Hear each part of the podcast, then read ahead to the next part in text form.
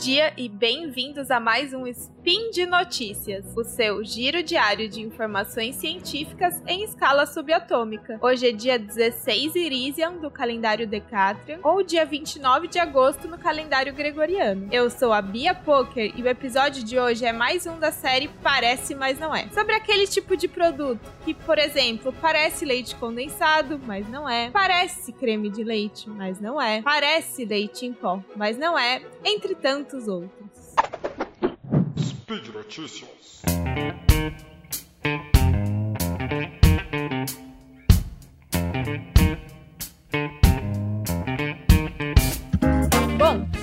Segredo para ninguém que frequenta supermercados que o Brasil vive um péssimo momento econômico, que tá tudo caro, que a inflação tá fora de controle e o poder de compra é cada vez menor. Fora o pior dado de todos, que eu fico triste de citar, mas é relevante pro contexto do SPIN, e num contexto geral a gente não pode ignorar nem normalizar. Desde 2021, o Brasil voltou ao mapa da fome, e em 2022 são 33 milhões de brasileiros sem ter o que comer, segundo a rede Pensam. Nesse cenário cenário horrível em que as matérias-primas são cada vez mais caras e muitos produtos se tornam inacessíveis para uma grande parcela da população, não é de se admirar que as indústrias passem a buscar alternativas para se manter para manter suas margens de lucro. Uma das estratégias é reduzir a quantidade que vem na embalagem, mantendo o preço. Na prática, o consumidor está pagando mais caro pelo produto, mas esse impacto não costuma ser percebido na hora da compra. Em inglês tem até um termo para isso, é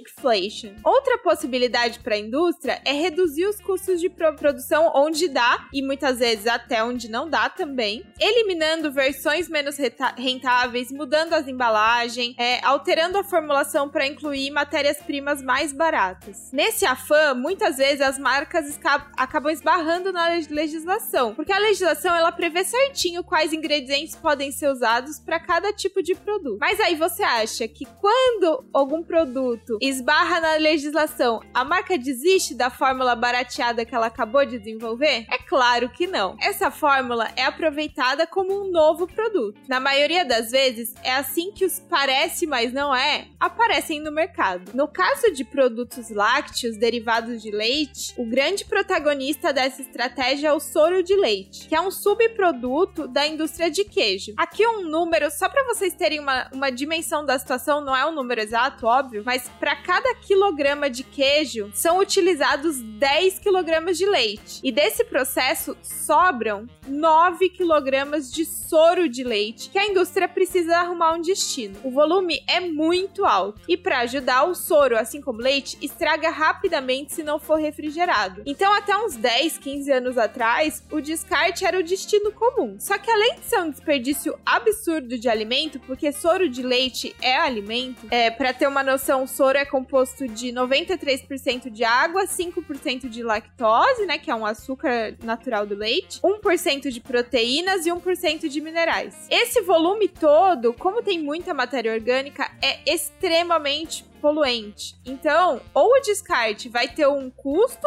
para tratar esse efluente de maneira adequada, ou então causa um problema ambiental seríssimo. Para resolver essa questão do destino do soro do leite, muita coisa foi sendo pesquisada e desenvolvida ao longo dos anos, visando sempre utilizar os nutrientes do soro que eu citei acima. Então, boa parte dos processos envolve secar o soro, eliminar a água e obter o soro do leite em pó.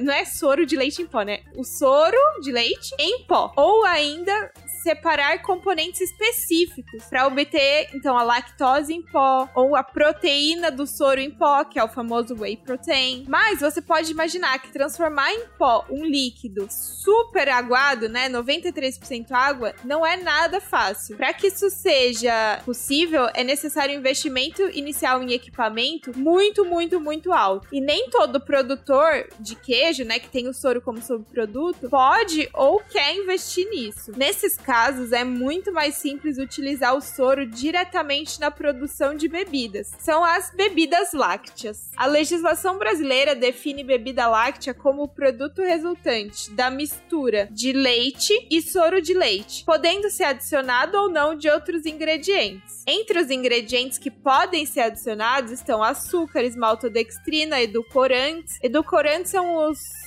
os popularmente chamados adoçantes, né? Amidos, gorduras vegetais e muitos outros. Além dos ingredientes, também podem contar, constar na formulação os aditivos, que são espessantes, emulsificantes, estabilizantes, acidulantes, corantes e aromatizantes. Dentre os produtos mais bem estabelecidos dentro da categoria de bebidas lácteas, estão o clássico achocolatado de caixinha para beber de canudinho, sabe qual eu tô falando, né? E as bebidas prontas para beber, tipo iogurte batido com fruta. Longe de serem produtos recentes, dá para ver que realmente o uso do soro nas bebidas não é motivado pela crise atual, mas sim pela necessidade de lidar com o soro. Acontece que por causa da crise de agora, o uso do soro para substituir o leite vem atingindo novos patamares. Até então, o uso de soro era mais comum em alimentos prontos para o consumo. Aqueles alimentos que estão te vendendo uma conveniência, que não fazem parte ou não deveriam fazer parte da base da alimentação de ninguém. Mas esse ano que vem sendo observado é a substituição parcial do leite por soro em alimentos mais básicos. Quando isso acontece, são criados a mistura láctea condensada de leite, soro de leite e amido no lugar do leite condensado. A mistura alimentícia com queijo ralado no lugar do queijo ralado. O doce, olha esse nome, doce de soro de leite, sabor doce de leite, no lugar do doce de leite. O mistura de leite, soro de leite, creme de leite e gordura vegetal no lugar do creme de leite. E pasmem, a bebida láctea fazendo vezes de leite in natura. Os nomes podem variar conforme os ingredientes utilizados nas misturas, mas a ideia é sempre a mesma. Ao substituir parte do leite por soro, as características como textura, consistência, cor, sabor são alteradas, claro. Então é preciso adicionar outros ingredientes para aproximar essa nova versão com soro do produto tradicional sem soro. E aí que entra toda aquela lista de ingredientes e aditivos que eu citei na definição de bebidas lácteas. A adição dessas coisas é que faz com que um alimento básico, como creme de leite ou leite em pó, acabe tendo como substituto, né, como versão alternativa barateada, um produto ultraprocessado com uma extensa lista de ingredientes e um valor nutricional totalmente diferente. Além do valor nutricional mais empobrecido, essa recente leva de produtos alternativos pode decepcionar seus compradores quando for utilizada em receitas nas quais são importantes para dar textura e estrutura. Por exemplo, se você fizer um brigadeiro, né, cujo principal ingrediente é o leite condensado, mas você utilizar uma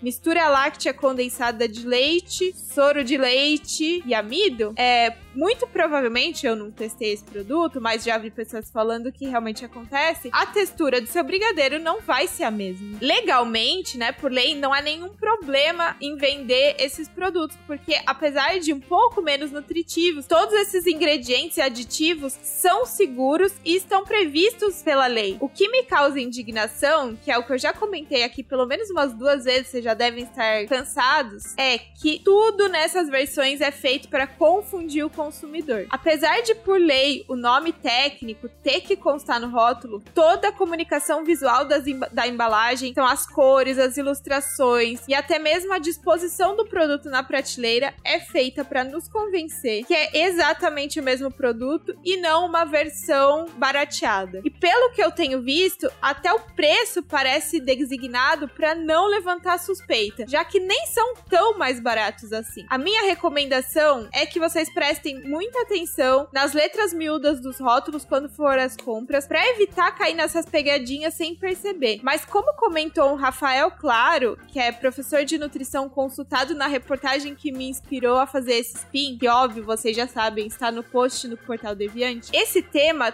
ultrapassa os limites da nutrição e envolve também política pública. Segundo o Rafael, e eu concordo plenamente, fornecer um alimento piorado para as pessoas que não podem acessar alimentos mais nutritivos não pode ser visto como um caminho para o futuro do nosso país. Também é legal ressaltar aqui que nem o leite de vaca, nem nenhum outro alimento derivado dele é fundamental para nossa alimentação. Eu e milhares de outras pessoas não consumimos leite de vaca e nem derivados, seja por opção seja por questões de saúde, e estamos muito bem, obrigada. Por mais que seja difícil a gente às vezes se desprender de alguns hábitos, o nosso paladar é super adaptável e é muito mais fácil mudar o paladar do que a gente pensa. Bom, por hoje é só. Todo o material usado na elaboração desses pins está no post do episódio lá no portal Deviante. Passa lá e aproveita para deixar seu comentário, elogio, crítica, correção ou sugestão. Esse podcast só é possível por causa do seu apoio no patronato do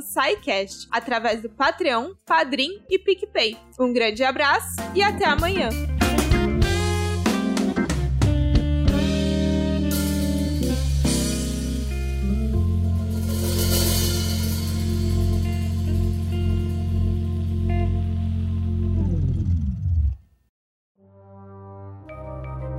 Este programa foi produzido por Mentes Deviantes. deviante.com.br.